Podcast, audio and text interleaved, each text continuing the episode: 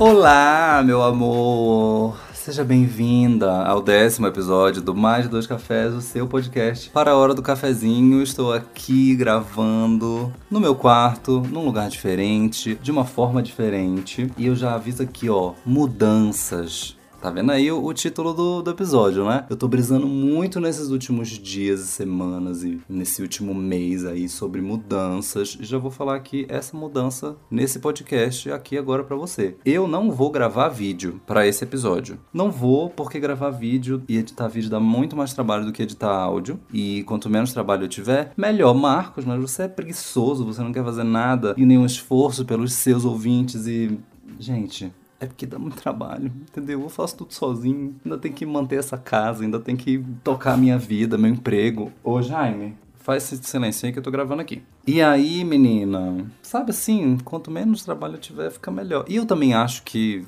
a versão em vídeo lá no YouTube não dá muita audiência, entendeu? Então o que, que eu vou fazer? Vou gravar aqui só em áudio. Estou gravando com um gravador de um amigo meu, Felipe Chaves, muito obrigado. Deixo aqui o agradecimento desde já, que por acaso estava aqui na minha casa, mas enfim. E aí eu vou subir no YouTube também, mas não vai ter a minha carinha lá falando, etc. Vou editar só o áudio, vou deixar uma imagenzinha fixa lá, mas enfim. Agora, vamos entrar aqui no tema, tá? Mudanças. Ai, como assim mudanças, Marcos? O que, que, que tanta brisa foi essa que você teve? Bom, final de ano é sempre essa época de muita reflexão, de muita catarse, sabe? De fazer um balanço do que aconteceu no ano, de como a gente tá fechando o ano e quais são as expectativas para o próximo, e o que aconteceu e o que a gente planejou que deu certo e tal, não, não. E aí, além dessa reflexão que eu sempre fico, sabe? Desse momento muito reflexivo, eu viajei também no final do ano para Belém do Pará, que é a minha cidade natal. Você que não sabe, eu nasci em Belém do Pará no dia 20 de março de 1991. Foi quando eu vim a este mundo. E no dia 5 de março de 2005, eu vim para Brasília. E esta foi a primeira. Cara, o Jaime vai ficar fazendo barulho mesmo. Para, Jaime! Enfim. E esta foi a primeira grande mudança da qual eu gostaria de falar aqui. O que aconteceu? Qual foi o contexto? A minha mãe, ela trabalhava na prefeitura de Belém, que na época era o mandato do Edmilson, se eu não me engano, que era do PT na época. E governo Lula, tá? Vamos sentir saudade aqui? Nossa, bateu um gatilho, gente. Puta que pariu. Governo Lula. Mais uma moto aqui nesse domingo. Gente, eu não vou ficar parando, tá? Eu vou ter que. Nossa, se bem que essa tá muito alta, eu vou ter que parar. Deus. que ótimo. Domingo à noite é o dia do delivery aqui na minha quadra. Sabe? Eu acho que as pessoas elas desistem, elas combinam de não cozinhar. Ninguém cozinha nessa quadra no domingo, as pessoas só pedem delivery. Voltando, governo Lula, mamãe recebeu um convite para trabalhar no Ministério da Saúde. E aí ela veio. E a princípio eu não ia vir com ela, porque eu sempre fui uma pessoa meio resistente a mudanças, sabia? Então, assim, quando a mamãe falou que vinha para Brasília, que recebeu essa proposta de trabalho tal, não sei o que e tal, eu não quis vir, não me animei. Falei, o que? Mudar de cidade, Brasília? O que, que é, o que, que é Brasília? Quando você é uma criança de 14 anos de idade, lá em Belém do Pará, você não tem a menor ideia do que, que é Brasília entendeu? E aí eu falei, não vou, não vou, não quero ir. Nasci, me criei nessa cidade, ai meu Deus, vou ficar longe da minha família e tal, porque a gente sempre foi muito unido, a família da minha mãe toda, sabe? Meus primos, aquela coisa, era sempre uma grande festa, todo mundo sempre se encontrava e tal. E eu não quis vir para Brasília. E a minha mãe veio sozinha, a princípio. Eu fui para Baitetuba do Pará, uma cidade menor do que Belém, bem menor, que por mais que fosse uma mudança, era um, uma mudança para um lugar mais confortável para mim, porque eu já conhecia. Eu tenho família lá em, em Abaité, então eu já tinha passado muitas férias lá. Então lá eu me senti um pouco mais seguro do que vir para Brasília, sei lá, sabe? Mamãe veio, só que eu, bem a mamãezada que sempre fui,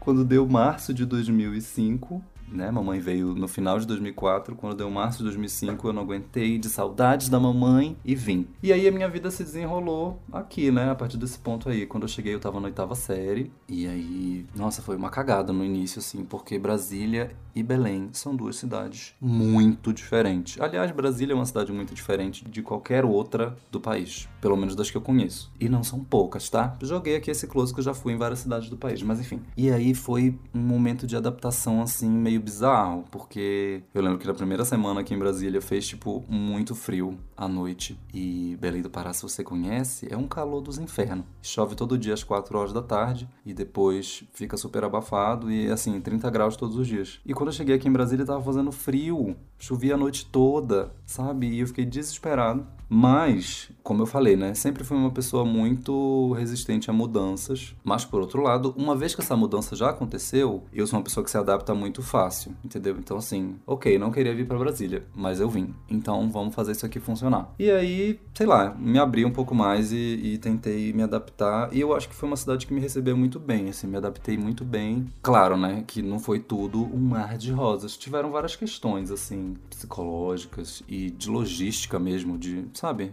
De como é a vida aqui, de como era a vida em Belém. Mas eu sinto isso, que quando eu me permiti abraçar essa mudança direitinho, aí funcionou melhor, sabe? E hoje em dia eu penso muito nisso. O quanto mudou minha vida ter vindo aqui para Brasília. Não tô dizendo que Brasília é uma cidade muito melhor do que Belém e que Belém é uma cidade horrível. Em alguns aspectos, Brasília sim é muito melhor do que Belém. Assim, qualidade de vida e outras questões do cotidiano, aqui é realmente um pouco superior em alguns aspectos. Porém, Belém do Pará, o estado do Pará, na verdade, é um estado muito rico, sabe? Em cultura, em culinária. E é um estado muito incrível, sabe? É muita coisa, é muita coisa acontecendo ao mesmo tempo e é muita efervescência, é muita cultura, é muita vida. E Brasília, primeiro que Brasília é uma cidade relativamente pequena e bastante nova. Então, essa cena cultural, a cultura geral das pessoas daqui e, e, sabe, a aura do lugar é muito diferente. É muito diferente, sabe? Não estou dizendo que aqui não tem cultura, que aqui não tem nada de legal acontecendo, que as pessoas não sabem lá.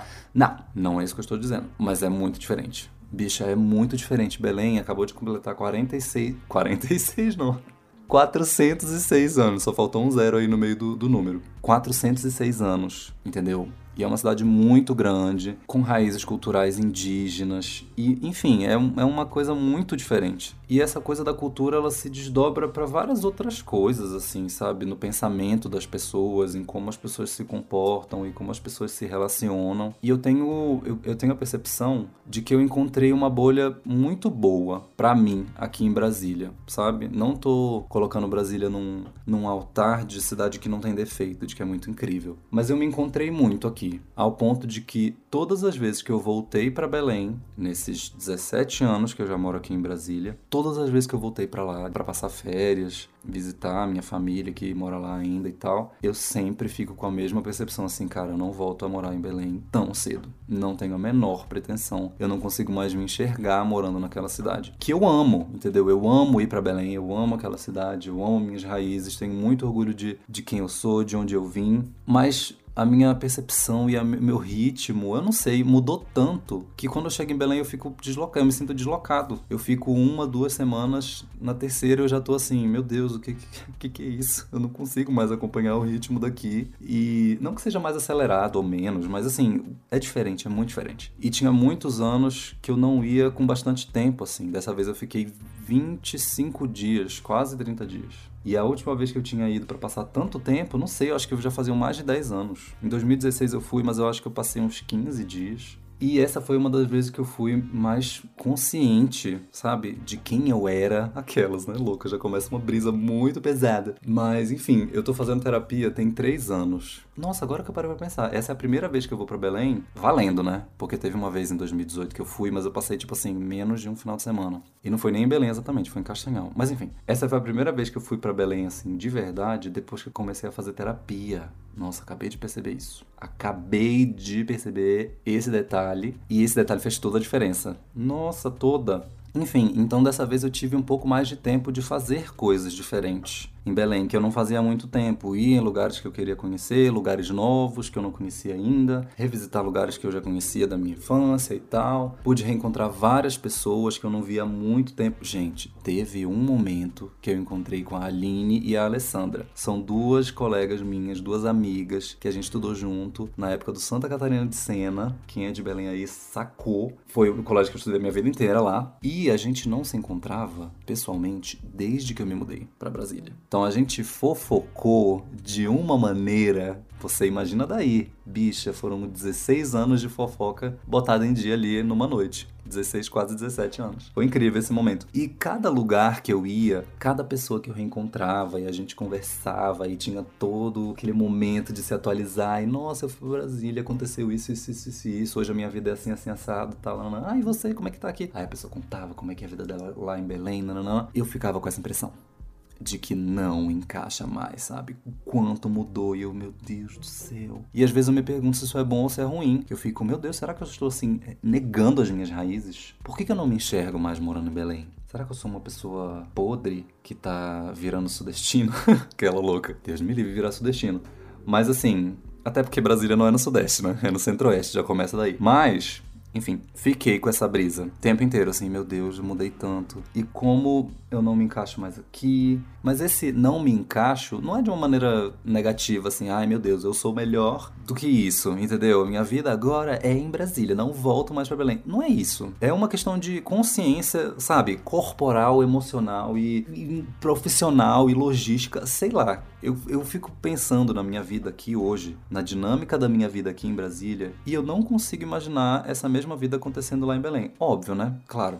Enfim, mas Pode ser também que eu não conheça Belém a esse ponto de me, ver lá. Enfim, várias e várias brisas. Tiveram umas coisas relacionadas à minha família também, né? A família da minha mãe é muito grande. A gente sempre foi criado junto e muito unido e tal. Eu amo todos os meus primos. Aliás, somos 30 primos, tá? 32 eu acho, na verdade. E para você ter noção do quão grande é a minha família por parte de mãe. E eu encontrei também meus irmãos por parte de pai, alguns deles, porque eu tenho muitos. E a gente conversou muito também. E nossa, nossa, essas conversas que eu tenho com os meus irmãos agora, depois de mais velho, aquelas, né? 30 anos de idade. Agora, depois de velho, menina mas enfim, é porque são conversas mais conscientes de tudo, sabe? Porque a gente não foi criado junto, enfim, tem todo uma, um rolê, uma constelação familiar toda cheia de detalhes. E nessas conversas eu também ficava brisando nisso, assim, gente, como mudou, né, a minha relação com a minha família e como essa dinâmica se estabeleceu ao longo desses 17 anos que eu já tô pra cá. E eu sempre fico pensando assim, cara, como seria se eu não tivesse saído de Belém? Eu acho que todo mundo que se muda, assim, do, do lugar onde, de onde nasceu, acho que sempre chega nessa brisa em algum momento. Como seria a minha vida se eu ainda estivesse em Belém do Pará? Ai, vou pegar uma água, pera. Ó, oh, mais uma coisa aí que Belém e Brasília são muito diferentes. Aqui é muito seco. Aqui é muito seco e mesmo com o tempo meio chuvoso, a secura está aqui presente o tempo inteiro. Enfim, voltando. Como seria a minha vida se eu ainda estivesse em Belém? E aí eu penso nisso diante de vários aspectos, assim, eu penso como seria a minha vida profissional. Será que eu teria feito comunicação na faculdade, como eu fiz aqui em Brasília? E eu fico me perguntando esses detalhes, assim, será que a minha vida teria se desenrolado da mesma maneira que desenrolou aqui? Pergunta óbvia, resposta não. Mas mas eu fico perguntando como será que teria sido? Será que eu teria saído do armário antes ou depois? Será que eu não teria saído do armário? Essa brisa bate às vezes. Será que eu não teria conseguido sair do armário? E eu não digo isso por Brasília ser uma cidade liberal e Belém ser uma cidade conservadora. Não. Tem uma grande bolha LGBTQIAP+, em Belém, que eu não conheço muito de perto, porque enfim, né? Não estou lá. E toda vez que eu vou é, é muito rápido, então e eu fico muito mais focado na minha família. Enfim. Mas é diferente, né? Porque lá eu estaria no meio do restante da minha família, né? Porque a minha família, o meu núcleo familiar mais próximo, eu, a minha mãe e a minha irmã, que passamos a vida inteira juntos, essa coisa da sexualidade nunca foi uma preocupação para mim. Quando eu fui sair do armário, a minha última preocupação era minha mãe, sabe? Não tinha a menor preocupação de falar para ela, porque eu sabia que ela sempre iria me aceitar e tudo bom. Mas a gente tem uma outra visão quando são mais pessoas, né? Da família acho que dá um medinho maior, a relação é outra. Enfim, não sei, eu fico pensando nisso, só pensando porque eu realmente não tenho local de fala. Porque eu vim para Brasília com 14 anos de idade e é uma, é uma relação muito diferente, né? Quando você é muito criança e depois você vai crescendo e a relação com seus primos e suas, seus tios e tias, sabe? Vai mudando. Então, assim, o carinho e afeto que eu tenho pelos meus primos e pelos meus tios, eles são relacionados ao período da infância, não é ao período da adolescência e o período da idade adulta. E aí é aí que tá a minha dúvida como seria a minha fase adulta em Belém, entendeu? Será que a minha família ia aceitar a bichona que eu me transformei aquelas. Na verdade, a dúvida principal não é essa, mas é como seria? Né? Eu não consigo nem pensar, nem botar hipóteses aqui. Quer dizer, botei algumas, né? Será que eu não teria saído do armário? Será que eu teria feito comunicação ou não? Bom, enfim, são perguntas que eu jamais saberei responder. Só o Marcos da linha do tempo que ficou em Belém que poderia nos dizer, né? Mas a gente não, felizmente, não vai estar tendo acesso a essa resposta. Então fica só na brisa mesmo, como seria a minha vida se eu não tivesse mudado para Brasília. E eu realmente acho que essa foi a principal mudança, a maior mudança que aconteceu na minha vida foi eu ter mudado de cidade. E eu nunca mais me mudei de cidade. Eu vim para Brasília e nos estabelecemos aqui, eu, a minha mãe e a minha irmã. Assim, tem gente que se muda muito, né? Povo que tem pai que é militar, essas coisas. Enfim, eu conheci algumas pessoas aqui em Brasília que já moraram em muitas cidades do país por conta disso, né? Mas no meu caso foi diferente. A mãe veio trabalhar aqui e aqui ficou, e aqui ficamos e aqui estamos. e não temos planos de nos mudar. Quer dizer, eu pelo menos não tenho, né? Tô falando aqui por mim. A minha mãe e a minha irmã, eu acho que elas têm um pouco mais de vontade de voltar a morar em Belém, sim. Não sei se é agora, mas enfim, a gente não fica conversando muito sobre isso, porque, enfim, cada um tá vivendo a sua vida e tal. Eu gosto muito de Brasília, de verdade. Eu não tenho muita pretensão de me mudar daqui, sabe? É uma cidade muito boa de se morar. Claro, né? Que tem todas as suas questões, não é uma cidade perfeita. Mas eu gosto muito de morar aqui. E eu não me vejo me mudando daqui tão cedo. Mas eu também sou, como eu tava falando no início do episódio, eu era uma pessoa muito resistente a mudanças. Mas hoje em dia, eu já não sou tanto, sabe? Eu sou bem mais aberto a me mudar, tanto de cidade quanto de, enfim, endereço. Aliás, sabia que eu já morei em 11 endereços aqui em Brasília nesses 17 anos? Aí, várias mudanças. Vários fretes acontecendo, mudança. Mas, pois é, a gente se mudou muito aqui em Brasília. Na verdade, são 10 endereços, né? Eu conto 11 porque teve um período que eu fiquei, sei lá, um mês na casa da minha prima, Tainá, um beijo. Mas na verdade são 10 endereços, assim. Eu conto 11 porque a casa da minha prima também é minha casa. Mas foram 10 endereços, assim, de me estabelecer, né? De me fixar. Esse endereço que eu tô agora, eu tô aqui há 3 anos. Em 2018 que eu vim pra cá. Enfim, já tô entrando aqui num outro detalhe que não tem nada a ver. Mas. O que eu tava falando antes? Assim, que eu era mais resistente à mudança, hoje em dia eu não sou muito. Por quê? Aqui em Brasília, a minha vida foi acontecendo e foi bem o período da nossa vida que acontecem mais mudanças, né? Sei lá, dos 15 aos 30. Eu acho que nesse período você tá mais suscetível a mudanças, seja de pensamento, seja de orientação sexual. Não mudança de orientação sexual, né? Mas assim, de descoberta de orientação sexual. É mais ou menos nesse período aí, né? Pelo menos para mim foi nesse período. E enfim, né? Entra na faculdade, sai da faculdade e entra no emprego, vai para outro emprego, conhece uma pessoa, essa pessoa sai da sua vida e esse tipo de mudança vai te amaciando, eu acho, um pouco mais para mudanças. Ao longo do tempo você vai entendendo que na verdade as mudanças são extremamente naturais. Tem uma frase que a mamãe sempre fala, clichêzão, tá, galera? Mas é porque a forma que a mamãe fala sempre ficou muito na minha cabeça, assim, filho, o natural da vida é a impermanência. Eu, inclusive, tenho muita vontade de tatuar essa frase. Não a frase em si, porque eu não, sei lá, não gosto de tatuagem de frase. Mas tatuar algum desenho que represente isso, sabe? O natural da vida é a impermanência. Isso foi ficando claro ao longo dos anos para mim. Porque assim, mamãe fala isso para mim desde muito cedo. E, ai, sei lá, não fazia tanto sentido quanto faz hoje em dia, depois que eu passei por várias mudanças, sabe? Eu passei a de fato internalizar que as mudanças elas são naturais e que elas acontecem e que não adianta a gente bater cabeça de não querer mudar as coisas porque elas vão mudar, entendeu? Tem mudança que a gente corre atrás e que a gente que opera a mudança, digamos assim, coisas que a gente faz acontecer, mas tem muitas coisas na nossa vida, muitas mudanças que acontecem sem que a gente controle. Elas só vêm e jogam a mudança na nossa cara e é isso, filho. Aceite. E hoje em dia eu já tenho isso muito mais claro para mim, que mudanças, por mais assustadoras e não esperadas, elas têm um lado bom sabe? Elas sempre têm alguma coisa boa a ensinar pra gente. Que outra mudança grande que aconteceu na minha vida? Qual foi que eu comentei no, no meu Instagram? Pera. Ah, meu Deus, uma mudança maravilhosa que aconteceu na minha vida ano passado.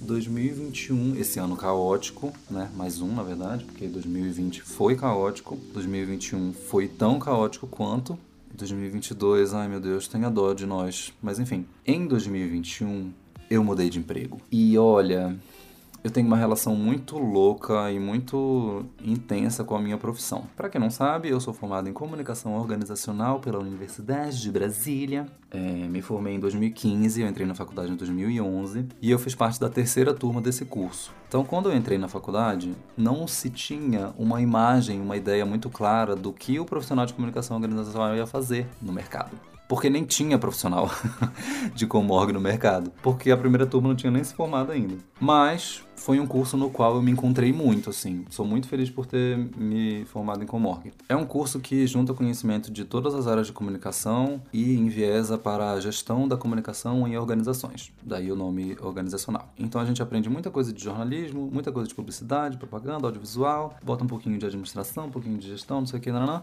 e aí tem isso tudo. Então, esse fator criou em mim no meu íntimo, uma coisa muito suscetível ao sentimento da síndrome do impostor, né? A famosa síndrome do impostor. Porque eu sinto que eu não aprendi nada tão a fundo nessa faculdade. E muitas das coisas que eu aprendi, eu aprendi meio que na marra, meio que sozinho, sabe? Então, assim, hoje eu trabalho muito na área de audiovisual, de design gráfico, e de, na verdade, nesse emprego de agora eu tô muito mais em design e em áudio podcast, gente. Eu vou chegar nesse momento. Hoje eu trabalho com podcast, caralho. Mas enfim. Só que a grande maioria das coisas que eu aprendi a fazer sobre essas coisas, eu aprendi meio que sozinho. E aí eu fico meio me sentindo assim, gente. Eu, não, eu nem sei fazer isso aqui direito. Eu sei fazer metade. Mas enfim, eu sou um profissional muito competente, entendeu? Pelo menos é isso que me dizem. E eu tô no, no emprego massa e eu estou cada vez mais acreditando nisso. Mas tá. E sobre essa coisa de vida profissional, eu fico brisando que a minha geração, ela. Como é que eu posso dizer? É o conceito de felicidade e de sucesso está muito relacionado ao sucesso profissional, sabe? A esse mito do sucesso profissional, do quanto você trabalha e que, em que lugares você trabalhou e etc. Isso também entra um pouco em conflito com a cultura aqui de Brasília, que é muito do serviço público e tal, enfim. E para mim é uma luta muito constante desde que eu entrei no mercado de trabalho tentar separar as duas coisas, a minha vida pessoal e a minha vida profissional, de dizer para mim mesmo, Marcos, você não é o seu trabalho. E isso ficou muito mais difícil quando eu passei a trabalhar no Palácio do Planalto. Sim, meus amores, eu trabalhei na presidência da República. Eu entrei na presidência da República no ano de 2017, ainda era o governo Temer, então não era tão ruim assim. E eu trabalhei lá até agosto de 2021. Ou seja, desde o início do governo Bolsonaro, eu já estava lá. Eu sempre tive muito medo de falar sobre isso em redes sociais e na internet e tal, porque eu era cargo comissionado. Então, tinha um perigo muito grande de eu perder meu emprego, sabe? Eu não sou, não era concursado, não sou concursado eu fui para lá a convite de uma grande amiga minha que a gente se conheceu no meu primeiro emprego. É, sou muito grato a ela por, por ter me aberto essa porta. Sou muito grato a várias pessoas que eu conheci lá dentro que me ajudaram. Mas trabalhar no governo federal é um negócio bem complexo. Eu acho que varia também do lugar onde você trabalha no governo federal. Mas quando você trabalha no Palácio do Planalto, gente, é um negócio, assim. É uma coisa que consome muito da sua vida. Eu trabalhei em vários lugares diferentes lá dentro, em várias secretarias, em vários ministérios, etc. E não sei, foi um lugar que, que eu tive essa impressão, assim, que consumia muito da vida das pessoas. E como é um lugar onde eu nunca me senti seguro, nunca me senti pertencido, nunca me senti à vontade, nunca me senti bem-vindo. Não, bem-vindo também é demais. Mas enfim, é um governo Bolsonaro, né, gente? Agora você imagina eu, uma bicha preta, de pele clara, cabelo, sabe, grande assim. Hoje em dia, né? Porque antigamente nem, nem tinha cabelo grande. Mas enfim, eu nunca me senti sabe? Nunca me senti à vontade lá. E às vezes eu entrava nesse conflito de, cara, eu não devia estar aqui. Não devia estar aqui porque esse governo não me representa. Esse governo vai contra tudo que eu acredito e contra tudo que eu sou, entendeu? E eu não devia estar aqui e eu tô contribuindo para um país pior e não sei o que. Sério, eu pensava muito nessas coisas. E eu tô falando isso hoje em dia porque eu já saí de lá. Porque se eu tivesse lá ainda, eu jamais falaria. E se me perguntassem, eu negaria até a morte. Bom, enfim, eu trabalhei de 2018 a 2021 no governo Bolsonaro e, e foi babado. Foi babado, não vou mentir, foi bem complicado, foi muito desgastante. Muito, muito, muito desgastante nessa reta final em 2020, com pandemia, 2021. Gente, foi bizarro trabalhar lá, foi horrível. Vou usar a palavra correta aqui, foi horrível. Foi ruim. Eu conheci muitas pessoas legais que me deram muita oportunidade, eu aprendi coisas legais e tal, mas assim, ai, bicha, o desgaste era muito grande para mim. O desgaste emocional, psicológico de Ai, nossa senhora, muito ruim. Governo Bolsonaro, muito ruim. E desde o início do governo Bolsonaro, eu já tava querendo sair de lá. Entendeu? Eu já tava mandando currículo e falando com amigos não sei o que e tal, e procurando outro emprego. E nunca rolou. Nunca conseguia outro emprego. Fiz algumas entrevistas nesse meio tempo aí e tal, e nunca rolava. Eu já tava num momento de desespero, assim, sabe? Eu tava muito desgastado e eu precisava muito mudar de emprego. E eu tinha a impressão de que eu não conseguiria. Eu ficava, meu Deus, eu preciso para eu mudar de emprego, eu vou precisar melhorar meu currículo. Só que para melhorar meu currículo, eu precisaria parar de trabalhar para poder fazer uma pós ou fazer um curso, porque eu não consigo fazer tudo ao mesmo tempo. Enfim, fiquei muito tempo em busca de outro emprego, não rolava. Mas até que enfim, no ano passado, um anjo veio me falar. Uma anja, uma amiga minha de faculdade, que inclusive foi da primeira turma do curso de comunicação organizacional, me conseguiu um emprego em outra área. Na verdade, na mesma área, né? Comunicação. Mas em outra empresa e tal. Hoje eu trabalho na Sul América Saúde. Não vou ficar falando muito disso também porque eu me sinto meio estranho falando detalhes da minha vida profissional, mas eu vou resumir aqui para vocês que, gente, eu fui da, da água pro vinho, ou do vinho pra água, né? O que, que é melhor, água ou vinho? Eu prefiro vinho, a louca. Mas enfim, a minha vida profissional mudou em todos os aspectos. Todos que você possa imaginar mudou. Tudo mudou. A dinâmica de trabalho é diferente. Agora eu tô totalmente de home office. O produto do trabalho é muito diferente. Foi uma mudança muito significativa e muito positiva. Gente, era tudo que eu precisava na minha vida era mudar de emprego, sabe? Já tinha muito tempo que eu tava tentando outro emprego, não conseguia e tal. E cara, eu fiquei tão feliz, tão feliz, tão feliz quando eu consegui, quando rolou. E aí, como eu mencionei um pouquinho mais cedo aqui, eu joguei esse esse gostinho, esse spoiler, uma das coisas que eu faço hoje, gente, é trabalhar com podcast. Eu sou pago, CLT, carteira assinada, benefícios, pra trabalhar com podcast. Bicha, gente, isso. Ai. Não sei se dá pra sentir na minha pele, na minha pele, ó, viajei, na minha voz, o tom de voz, a felicidade que essa mudança me trouxe na vida, sério. Era tudo que eu precisava. A Sul América tem um podcast interno que tem vários programas e tal, e eu participo da produção e da edição. E agora também tá rolando um podcast externo aí, tá? Joga aí no Spotify Sul América, você vai ver o podcast da Sul América, Pílulas de Conhecimento sobre Saúde Integral. Sou eu que edito aqueles programas, juntamente com outras pessoas. Tiago Lima, um fofíssimo, um querido, é, o rei do podcast lá na Sul América. Aprendo muito com ele até hoje, todos os dias. Obrigado, Tiago, um beijo. Bom, enfim, essa foi uma mudança muito significativa na minha vida, sério. E eu percebi que essa mudança desencadeou outras, assim, mais pessoais. Quando eu tava trabalhando no Planalto, eu não tinha energia para nada. Gente, assim, eu fazia outras coisas da minha vida com muito esforço, porque era uma coisa que me consumia muito, sabe? O, o emprego.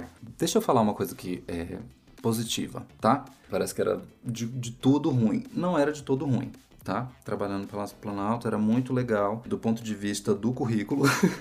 A única coisa boa tem lá no meu, no meu, currículo presidência. Não, mentira. Mas, enfim, tiveram fases e fases, né? Como eu comentei, eu trabalhei em muitas equipes, em muitas secretarias, em muitos ministérios e tal. Então, teve períodos, assim, que era muito bagunçado e teve outros que era mais organizadinho sabe? Então, assim, horário tranquilo de chegar e sair, dava tempo de é, almoçar tranquilo, eu conseguia sair um pouco mais cedo, mas também teve outros períodos muito conturbados, que o almoço era uma zona e, e ficava até tarde. E, enfim, teve um período muito longo que eu não me sobrava energia para quase nada do resto da minha vida, sabe? Assim, para eu inserir coisas na minha rotina. Então, assim, óbvio que eu fazia coisa for, coisas fora do trabalho, tipo, saía com os amigos e tal, e viajava aqui e ali. Mas eu não conseguia incluir coisas na minha rotina, sabe? Eu não conseguia fazer coisas que eu gostava, eu não conseguia, sei lá, não sei, eu, eu acho que eu não consigo nem botar em palavras o quanto mudou para mim mudar de emprego. E juntamente com a terapia, hoje em dia eu consigo distinguir muito melhor a minha vida profissional e a minha vida pessoal, sabe? Eu consigo misturar muito menos as coisas e os sentimentos. Eu acho que esse detalhe do, do sentimento de uma vida para o sentimento da outra, nossa, eu tô brisando demais agora. Mas enfim, eu não necessariamente preciso levar para minha vida profissional todos os sentimentos e todos os comportamentos que eu tenho na minha vida pessoal e vice-versa, entendeu? Então eu não preciso me comportar da mesma forma, eu não preciso me sentir da mesma forma, eu não preciso esperar que eu me sinta da mesma forma. Ai, gente, muita brisa. E hoje em dia eu tô muito mais em paz, sabe? Eu tô muito mais tranquilo, eu tô conseguindo gerenciar as outras coisas da minha vida com muito menos esforço, porque o meu emprego me proporciona isso. E isso é que eu espero de um emprego hoje, sabe? Que me pague um salário digno e que me dê qualidade de vida para eu conseguir fazer outras coisas que me dão prazer na vida. Porque hoje eu tenho a percepção e a certeza de que a minha vida profissional não é tudo na minha vida sabe? A minha vida não precisa girar em torno da minha vida profissional. E quando eu estava no Planalto, era impossível pensar o contrário. Entendeu? Era impossível, eu não conseguia, porque as duas coisas eram tão discrepantes que isso me dava um nó na cabeça. Eu ficava com medo de uma coisa misturar com a outra e as pessoas descobrirem que eu sou uma bicha, uma pessoa de esquerda e não sei o que e tal. E, sabe, nossa, era, um momento, era uma coisa muito tensa. Era uma coisa muito tensa. Enfim, nossa, eu entrei demais nesse assunto, nem tava pretendendo, mas, enfim, tá aí a mudança recente mais significativa que aconteceu na minha vida. Mudei de emprego e mudou minha vida e mudou para melhor e, ai, era tudo que eu precisava. Obrigada, deusa. Obrigado a Deus e obrigado a Camila, né? Que hoje é minha chefe, essa é minha amiga, que me ofereceu esse emprego, maravilhosa. Mas enfim, tiveram várias outras mudanças que aconteceram aí no meio do caminho desses 30 anos de vida em que já estou aqui passando raiva nesse Brasil. Mas sair do armário também foi uma mudança muito, muito, muito significativa. Inclusive, várias pessoas mencionaram essa mudança lá no meu Instagram. Arroba uma... Nossa, eu acabei de me tocar que eu não falei os Instagram lá no início do programa, quando eu sempre falo. Putz, Tá, finge que aqui é o início do programa e eu vou dar os recadinhos de blogueira. Olá, nananã, pipipi, pó, mais dois cafés e tal. Siga o podcast nas redes sociais, arroba ou mais de dois cafés. Não, meu Deus, eu misturei as duas arrobas, a minha pessoal e a do, do podcast. Arroba mais de dois cafés no Instagram, segue lá, e arroba o Marcos Vieira, Marcos com U. Enfim, nossa, surto como eu estava dizendo, várias pessoas comentaram sobre isso no meu Instagram, sobre mudança, né, de sair do armário e tal. Porque ontem eu abri uma caixinha lá perguntando qual foi a maior mudança que aconteceu em toda a sua vida. E eu tive várias respostinhas e eu separei algumas para ler aqui e agora. Aliás, antes de eu entrar aqui nas respostas dos ouvintes, eu vou comentar que eu fiz essa pergunta para algumas pessoas lá em Belém, para duas primas. Uma delas tem 28 anos, quase a minha idade, e a outra tem 18. Na verdade, a 18 ela é filha de uma prima minha. E eu já tava brisando muito, né? Joguei essa pergunta para elas e tal. E a de 28, a Bárbara, eu tinha certeza absoluta que ela ia responder que a maior mudança que aconteceu na vida dela foi ela ter ido fazer um intercâmbio fora do país. Essa minha prima, ela é de Abaetetuba, aquela cidade que eu falei que eu morei um tempinho antes de vir para Belém. Ou, de vir para Brasília. E, gente, ela foi para Irlanda fazer, né, curso de inglês e tal. Vocês conseguem entender o abismo que existe entre Abaetetuba, no Pará, e a Irlanda, e Dublin, a Irlanda, para onde ela foi? Gente, é muito diferente. E eu tinha certeza que ela ia dizer isso. E ela não disse isso. Eu fiquei chocado com a resposta dela. Que foi o quê? Ah, que eu comecei a fazer terapia. Essa foi a maior mudança, porque eu passei a me conhecer melhor e tal. Não, não. Enfim, tivemos uma brisa nesse dia. Foram várias latinhas de cerveja e várias taças de vinho e tal. E foi muito divertido. E eu fiquei muito chocado com essa resposta dela. Não chocado, porque, enfim, é uma mudança muito significativa de fato. Inclusive, para mim também foi um grande turning point. Ai, meu Deus, eu tô pegando essa mania de ficar falando coisas em inglês. Deus me livre. Foi um grande momento de virada.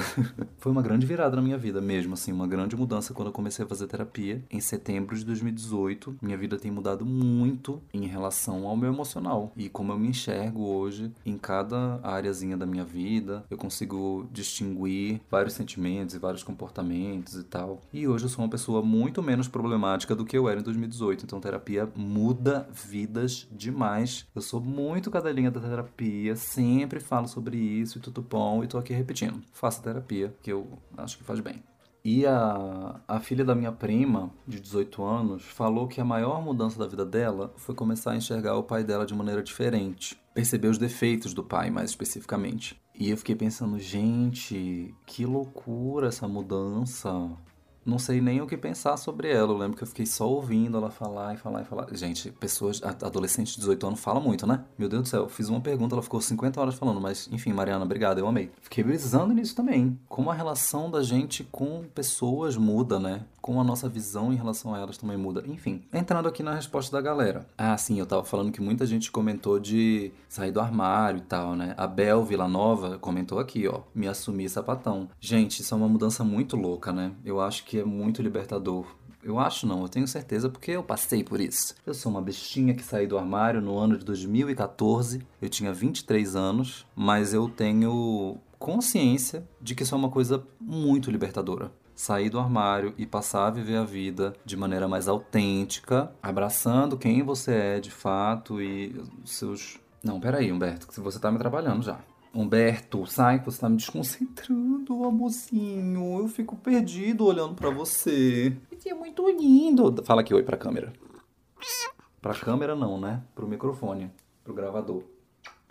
Humberto, eu preciso que você fique quietinho, senão eu não consigo me concentrar aqui para gravar. Já até me perdi o que eu tava falando. De bicha, né? De se assumir sapatão, não sei o quê. Tá.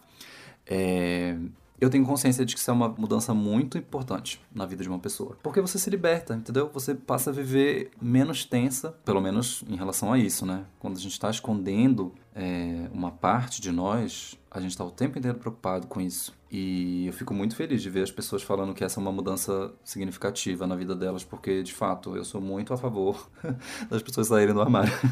Aquelas, né? Alguém é contra ser do armário? Sim, as pessoas homofóbicas. Enfim, comentando aqui mais respostas. A Camila Batista comentou assim: Meu choque cultural de sair de Belém para molhar, molhar é ótimo. Para morar e trabalhar em outro estado. A Camila foi para onde mesmo? Tocantins, eu acho. Não é Tocantins, amiga? Acho que sim. Eu só conheço uma cidade no estado do Tocantins que se chama Porto Nacional, uma cidade muito pequena. Então, assim, eu não tenho muito parâmetro para falar se Tocantins é muito diferente do Pará. Mas se você está dizendo que é, eu acredito em você. E eu realmente acho que o ambiente que a gente está, o ambiente físico que a gente está, ele realmente muda muito, né? A nossa vida, a nossa percepção, quem a gente é, as coisas que a gente acredita, as coisas que a gente passa, enfim, a introduzir na nossa vida, né? E a Camila comentou também comigo outra coisa no, na DM, que uma coisa que mudou muito na vida dela recentemente foi ela ter terminado um relacionamento de 10 anos, gente. 10 anos. Não são 10 dias, nem 10 meses. São 10 anos. E a gente conversou um pouco sobre isso. Eu fiquei assim, meu Deus, eu não consigo nem imaginar o que é passar 10 anos com uma mesma pessoa. Não tô nem falando de monogamia ou não, tá? Tô falando assim, a quantidade de tempo, cara, 10 anos é muita coisa. E aí, de repente, essa pessoa já não tá mais na sua vida. Pelo menos não como tava antes, né? Isso é uma mudança grande. Eu fiquei passado. Arroba, por motivos de, comentou. Quando a minha família perdeu a casa e eu comecei a valorizar ter um teto. Amigo do céu, Henrique. Henrique é meu colega de faculdade. Ele comentou que esse momento esse episódio na família dele e tal aconteceu durante a faculdade. E eu não fazia ideia de que isso estava acontecendo com ele. Não a gente nem era muito próximo, na verdade, para ser honesto. A gente não era tão próximo assim. Mas eu não fazia ideia que isso tinha acontecido na vida dele. E eu nem consigo imaginar também, né? A gravidade dessa situação, assim, de quase perder a casa e quase não, né? Perder a casa. Enfim, eu não, não pedi detalhes a ele dessa história, mas não consigo nem imaginar o quanto isso pode mudar realmente a percepção, né, que a gente tem das coisas. Acho que a gente dá como garantido, assim, coisas que a gente sempre teve na vida e a gente não percebe que essas coisas podem não estar mais ali em algum momento. Hum. A fulaninha comentou aqui, eu vou falar fulaninha, tá, porque eu não sei o quão confortável ela tá para falar sobre isso, assim, em público, entendeu? Na grande mídia. Como se eu tivesse uma grande audiência, né? Mas enfim, vou utilizar um nome aqui é a Simone, em homenagem à minha gatinha que morreu ano passado. Ano passado? Não, foi em 2020. Ai. Enfim, Simone falou: Estou apaixonada por uma mulher, logo eu, heterotópica. Heterotópica? Ela usou a palavra heterotópica aqui, eu nunca tinha ouvido isso. Heterotópica, que achava que era modinha. E já estamos há seis meses. Gente, eu fiquei passado quando eu vi isso aqui. Eu fiquei passado porque a Simone. Vamos lá, que Simone. Eu conheço a Simone da onde? Da vida profissional. Não vou falar de onde. e como ela mesma falou aqui, ó, heterona, gente. Inclusive, quando eu conheci ela, ela namorava. Inclusive, o namorado dela era um gostoso. Nunca falei isso pra ela, mas, gente, eu achava o namorado dela um gato. É, um gato não, um gostoso, é diferente. Mas enfim. E ela tá aqui apaixonadinha por uma mulher. Tá seis meses com ela. Fiquei passada. Fiquei passada com essa notícia. Mas enfim, aí ó, como eu tava falando, essa coisa da, né, sair do armário e tal, é uma mudança muito significativa. Gente, é muito significativa. Você que aí tá no armário, tire seu tempo, tá bom? Saia do armário apenas na hora que você estiver confortável. Mas eu estou aqui para lhe dizer que sair do armário é incrível, tá? Não tenha medo. Eu sei que nós estamos num país homofóbico, que é o que mais mata LGBT, que ia mais no mundo, etc, etc. Mas viver em liberdade é muito incrível e vale muito a pena, tá? Outra pessoa que essa aqui pediu para eu não falar o nome dela, então vou falar outra pessoa também. Fala aí um nome de mulher, de um nome feminino. É um nome assim, uma coisa Joelma. Joelma falou: "Descobri que eu era corna e terminei uma relação de 10 anos. Saí sem nada e foquei em ser piranha e concurseira." Gente, essa mensagem é muito boa. Aí, ó, 10 anos de relação também. Só que essa aqui, diferente da Camila, não terminou bem, porque a Camila tava me falando que terminou muito tranquilo o relacionamento dela, de 10 anos. Mas aqui, a nossa amiga Joelma descobriu que era corna e terminou uma relação de 10 anos. Você tá numa relação monogâmica há 10 anos com uma pessoa e aí você descobre que você foi corna. Deve ser uma, de uma frustração absurda. Focou em ser piranha e concurseira. a Silvia Lima, minha prima maravilhosa, também falou aqui: ter feito Ciências Sem Fronteiras e ter saído da casa dos meus pais mudou a minha vida. Amiga, amiga não, prima, sabe que depois que eu me formei na UNB, eu fiquei pensando, gente, eu não fui atrás de fazer intercâmbio, né? Porque é muito caro, né? O Ciências Sem Fronteiras, especificamente, era um programa da Dilma, Saudades Dilmãe, que custeava, né? Não sei se era tudo, se era 100% do curso, acho que era. Custeava, né, o, o curso de estudantes em outros países e tal, não, não, não. É, mas tinham outros que não custeavam tudo. E eu sempre achei que intercâmbio não era para mim, porque a minha mãe não tinha grana, entendeu? para pagar. A gente sempre viu muito com as contas assim, bem com dinheiro bem contado. E eu nunca fui atrás de fazer intercâmbio na época da faculdade. E hoje em dia eu me arrependo. Me arrependo. Quer dizer, não é que eu me arrependa, mas hoje em dia eu penso que eu poderia ter ido atrás e eu poderia ter dado um jeito. Eu imagino que deva ter mudado mesmo sua vida, prima, porque a maioria dos meus amigos próximos fez intercâmbio, tanto pelo Ciências Sem Fronteiras quanto por outros programas que tinham na UNB na época. E eu sei que visitar outro país e aprender outra língua e estudar em outra língua e estar em contato com outra cultura, acima de tudo, muda muito a nossa percepção. Eu fui para Europa em 2019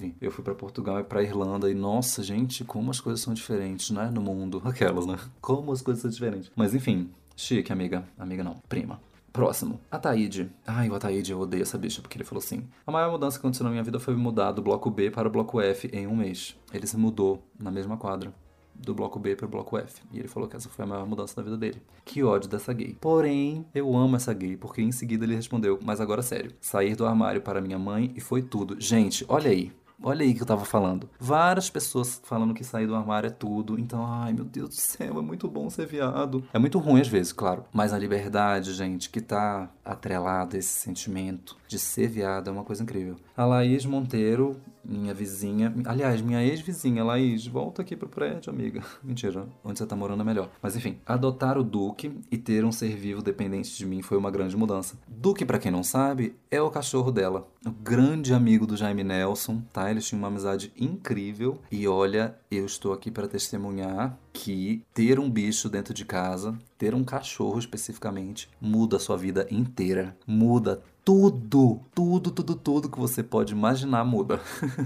Eu tenho Jaime desde março de 2019. E nossa, gente, quantas mudanças esse cachorro operou na minha vida, tanto em termos práticos de rotina e responsabilidades e tal, quanto emocionalmente. De verdade, teve uma época que o Jaime, ele me salvou. Eu acho que eu nunca tive depressão, quer dizer, eu acho não, eu nunca tive depressão assim diagnosticada. Minha terapeuta nunca chegou para mim e falou assim: "Então, você está com depressão e tal". Mas eu já tive momentos muito ruins na vida e o Jaime, ele segurou a minha vida de uma forma, assim, não segurou a minha vida no sentido de eu estava pensando em me suicidar. Não é isso, tá bom? Mas segurou a minha, o meu emocional mesmo, sabe? Me deu forças para sair da cama, enfim, conseguir movimentar as coisas que eu precisava movimentar e tal. Então, assim, ai, Jaime, obrigado. E eu sei que, acho que Laís não, talvez não tenha passado por isso tudo. com o Duque. Mas ela tá dizendo aqui que mudou a vida dela, e eu tenho certeza que realmente mudou. E ela também comentou aqui que deixar o cabelo dela natural. Olha aí, bicha, isso aqui também para mim foi tudo quando eu li essa notícia. Essa mensagem. A Laís, ela tem o cabelo bem cacheadão. Crespo, na verdade, né, amiga? Seu cabelo é crespo, não é cacheado, ele é crespo. Chiquérrima, maravilhosa. Eu imagino que deva ter sido uma grande mudança mesmo, né? A famosíssima transição capilar. A Sofia, arroba Ruiz Sofia, no Instagram, também colega de faculdade, o TCC dela foi uma exposição fotográfica sobre mulher negra, identidade e tal, do cabelo. E eu já ouvi de muitas pessoas, esse é um tipo de conteúdo que eu consumo com bastante frequência na internet, sobre empoderamento negro e tal, cabelo. E eu já li isso de várias pessoas, assim, a, a coisa da transição natural, de conhecer o seu cabelo natural. Transição natural que eu falei, transição capilar, de você conhecer o seu cabelo da forma como ele de fato é, natural, é uma mudança muito grande. E a Laís está aqui comentando aqui pra gente que, que foi muito para ela também. Chique. Gabriel comentou: Ai, amigo, ter vindo para Brasília também foi a maior mudança da minha vida. Largar a família, amigos e tal. Esse Gabriel, meu amigo, ele é baiano. Entendeu? Ele é lá de Salvador, Bahia. Salvador, Bahia, inclusive, que é a cidade que foi palco da minha descoberta Descoberta não, porque eu já, já tinha me descoberto gay. É, mas foi palco da minha saída do armário. Foi lá que eu botei para quebrar, entendeu? Qualquer dia eu falo mais sobre essa história, porque ela é maravilhosa. Essa história de como eu saí do armário foi tudo. E ele falou também que mudar de cidade foi tudo na vida dele. E aí ele complementou aqui. Mas engraçado que a segunda mudança mais importante foi quando eu decidi que não ia mais embora daqui. Olha só que curioso. Alguns anos atrás, o baiano tava querendo se mudar daqui para São Paulo, especificamente porque o mercado de comunicação lá é um bafo e tal, não sei o quê. Eu lembro que ele tava com esse plano assim já em ação, entendeu? Acho que ele já tinha data para isso, se eu não me engano, né, amigo? Alguma coisa assim. Mas ele tá falando aqui que teve esse momento que ele decidiu que ele não ia mais. Isso mudou também, de novo, a vida dele, a relação dele com a cidade e tudo pão. Como eu falei, gente, Brasília é uma cidade muito boa de morar. Venham morar aqui, aquelas do nada, fazendo propaganda. Arroba Juliana Bandeira. Ai, maravilhosa, minha primeira namorada, gente. Eu encontrei com ela lá em Belém, a gente fofocou tanto, a gente conversou tanto, foi tão maravilhoso. E ela comentou aqui: maior mudança da minha vida foi ser mãe. Inesperadamente. Tu sabes a história. Camisinha, pílula, período fértil, fail. Gente, essa história dela é muito louca foi uma one night only, sabe assim, termos em inglês. Foi um sexo casual que ela transou com o cara uma vez na vida, estourou a camisinha, ela não estava no período fértil, ela tomou pílula do dia seguinte e mesmo assim ela engravidou, gente. Olha, não vou ser aquele que fala que era para ser, porque acho isso estranho, mas assim, meu Deus do céu, amiga. Qual era a chance? Jesus amado. E logo em seguida, a Ju Alcuri comentou aqui que a maternidade também foi a maior mudança da vida dela. E, gente, eu não consigo saber. Eu não consigo imaginar o quanto pode mudar a vida de alguém ter um filho. Especialmente da mãe. Acho que da mãe muda mais, né? Do que do pai. Não sei se deveria, porque, enfim. Mas é um babado, né, gente, ter filho. A minha irmã, quando ela teve o primeiro filho dela, a gente namorava todo mundo junto é, eu acompanhei, né, assim, a, a, fase de neném, de criança, de criança de colo e tal. E é bem complicado, muda tudo, muda tudo mesmo. Mas ser mãe muda muito mais, né? Porque eu ali no papel de tio mudou a minha rotina, digamos assim. Só a minha rotina. Mudou bastante, mas mudou só a minha rotina, né? Agora, quando você é pai ou mãe, muda muito mais coisa. É muito mais profunda. Não consigo nem imaginar. Rissele comentou: Nossa, não caberia nessa caixinha, você sabe. Ih, amiga, não vou nem comentar aqui. Não vou nem comentar, porque senão, se eu for falar aqui da mudança da Rissele, que é uma amiga minha, a gente vai fazer um episódio só sobre isso, porque é um babado, viu? Rissele é uma pessoa que, meu Deus do céu, dá um livro. Próxima. Mirucaína. Como que é isso aqui? Arroba Mirucaína. Como que é o seu nome mesmo, amiga? Pera. É Miriam. Miriam. Mirucaína. Qual que é desse seu, seu arroba, hein? Eu acho interessante. Mas enfim, voltando aqui na sua resposta. Miriam também falou aqui que mudar de cidade, depois mudar de país. Nunca achei nem que sairia do Jurunas. Olha aí, uma conterrânea. Eu sou do Jurunas. Na verdade, eu não sou do Jurunas, eu sou da Condor, que é colada com Jurunas, entendeu? Aliás, eu não sei nem onde é que termina um, onde é que termina outro. São em bairros de Belém, tá? Quem não entendeu ainda. Gabi Amarantos, inclusive, é lá do Jurunas, tá? Então, para você ter essa referência aí. Então, olha aqui, a gatinha achou que nunca ia sair do Jurunas e saiu até do país. Mudou até de país. Onde é que você mora, amiga? Oriental Bay, onde é isso? Austrália? Eu acho que é Austrália. É. Gente, babado, viu? Não consigo nem imaginar também a pessoa sair dos Jurunas e pra Austrália. Mas é sobre isso, caralho. Paraenses no poder. Chique. Do nada, né? Próxima. Ó, oh, a Bibiana comentou aqui. Bibiana maravilhosa. Ela sempre participa aqui das minhas interações, das minhas enquetes aqui pro podcast. Ela comentou que se mudar na pandemia, voltei a morar com os meus pais, mais o meu companheiro para irmos para uma casa. Precisava tirar meus pais do apartamento deles, muito quente, e poder cuidar deles mais de perto. E tá incrível. Amiga, eu também conversei com ela rapidinho no, no privado sobre isso. Eu sempre morei em apartamento e eu sempre tive vontade de morar em casa. Eu sei que é muito diferente, é uma mudança muito louca, tem coisas que você tem que se preocupar quando você mora em casa que nem passa pela sua cabeça quando você mora em apartamento, né? Mas eu sempre tive vontade de morar em casa. Sempre tive. E um dia eu ainda vou tá? Ainda vou ter muitos cachorrinhos, tá, Jaime? Espero que você ainda esteja comigo, para você ter vários e vários amiguinhos para você poder brincar. Humberto também vai ter vários gatinhos com ele, né, filho? É assim. E outra mudança que a Bibiana comentou aqui foi o seguinte: mudança de carreira, de professora para psicóloga. Nova graduação, chegando nos 30 anos, é loucura. KKKKKK. Amiga, como eu mencionei aqui mais cedo, né? A gente dessa geração, que tá com 20 e poucos, 30 agora, a gente sempre relacionou sucesso à vida profissional, né? E por conta disso, existem muitos padrões a serem seguidos nessa coisa da vida profissional aí, sabe? Da faculdade, da pós-graduação, do concurso público e não sei o quê. Eu sei que isso gera um medo muito grande nas pessoas, assim, de mudar, de encarar essas mudanças que são genuínas, né? Que no fundo, no fundo, a gente até quer mudar de carreira, mudar de profissão, mudar disso, mudar daquilo. Mas como não é o esperado da gente, nessa época da vida, a gente fica com medo, né? E eu sempre fico muito consternado Ai, que palavra chique. Eu sempre fico muito feliz, assim, eu fico muito tocado quando eu ouço um relato como o seu, assim, de mudança de carreira, mudei de carreira. A Aline, essa minha amiga que eu encontrei lá em Belém, que eu não havia há 16 anos, ela se formou em Direito e atuou durante alguns anos na área, e agora ela tá mudando de área, acho que ela tá fazendo arquitetura ou design de interiores, alguma coisa assim, né? Uma mudança bem significativa, assim, de área. E você me falando aqui que você saiu da pedagogia pedagogia para a psicologia, eu acho que deve estar tá sendo muito legal para você. Mas assim, legal no sentido de descoberta mesmo, né? De coisas novas. O meu pai é pedagogo e a minha mãe é psicóloga. Olha só que coincidência. Mas enfim, não tenho nada para acrescentar, era só essa coincidência mesmo que veio aqui na minha cabeça. Arrasou, tá? Boa sorte na sua mudança de carreira, vai dar tudo certo.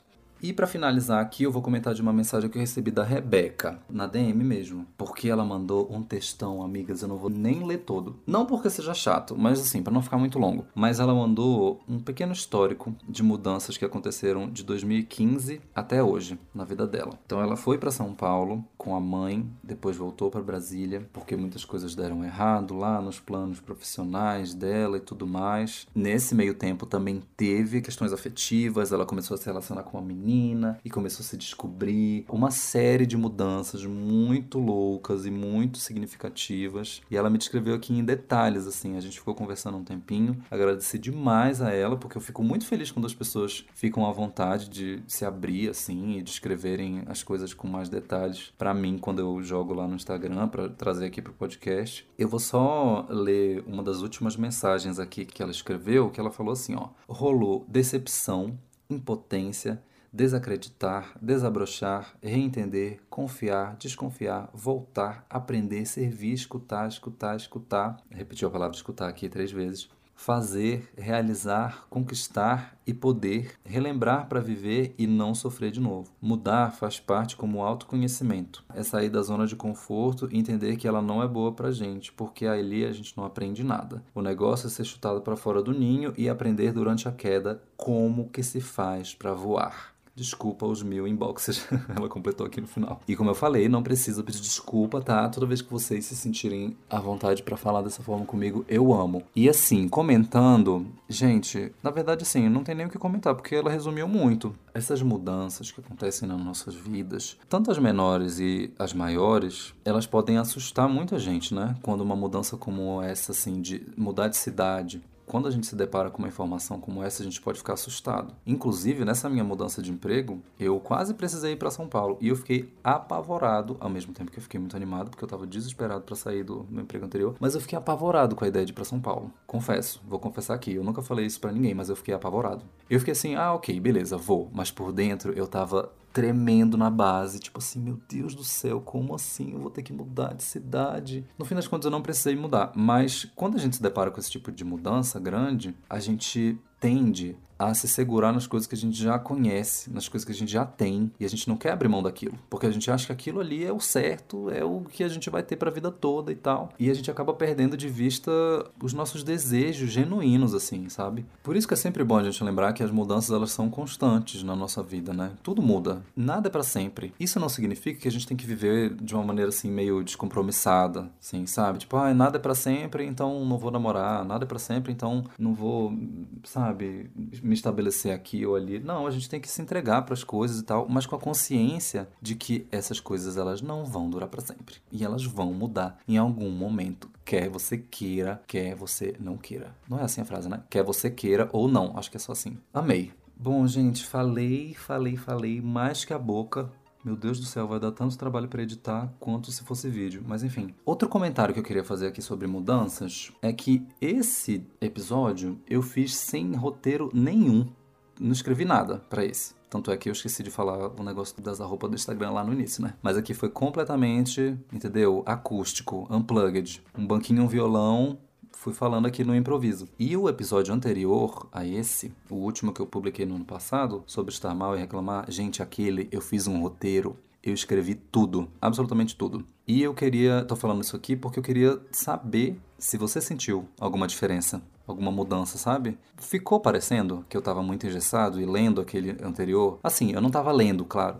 Só que eu escrevi o roteiro daquele me, me bateu uma pira, assim. Me bateu no, no, dia que eu tava pensando no tema e tal. Falei, nossa, veio vindo assim, eu fui escrevendo, escrevi tudo e gravei depois. Dei umas lidas e tal. E eu queria saber se você sentiu alguma diferença aí na dinâmica do episódio, da forma que eu me expressei, enfim, sei lá. Eu vou confessar aqui que eu achei que ficou melhor, eu achei mais confortável gravar desse jeito que eu gravei hoje sem roteiro do que como eu gravei da outra vez. Enfim, deixa seu comentário lá no Instagram do Mais Dois Cafés, o seu podcast para hora do cafezinho, tá bom? Que a gente tá aqui chegando ao fim. E antes de terminar aqui tudo, só os recadinhos da blogueira, que eu esqueci de dar no início, mas vou dar aqui no final. Você que chegou até aqui, muito obrigada. Compartilhe esse episódio com um amigo seu que tá precisando ouvir a palavra da mudança, tá? Que você tá sentindo que essa pessoa precisa mudar alguma coisa na vida dela, entendeu? Manda para ela que ela vai se sentir confortável para abraçar essa mudança ou não também, enfim, sei lá, não era nem esse o objetivo do episódio, mas tô aqui falando, de repente vai que cola. Avalie aí o podcast na sua plataforma de podcast,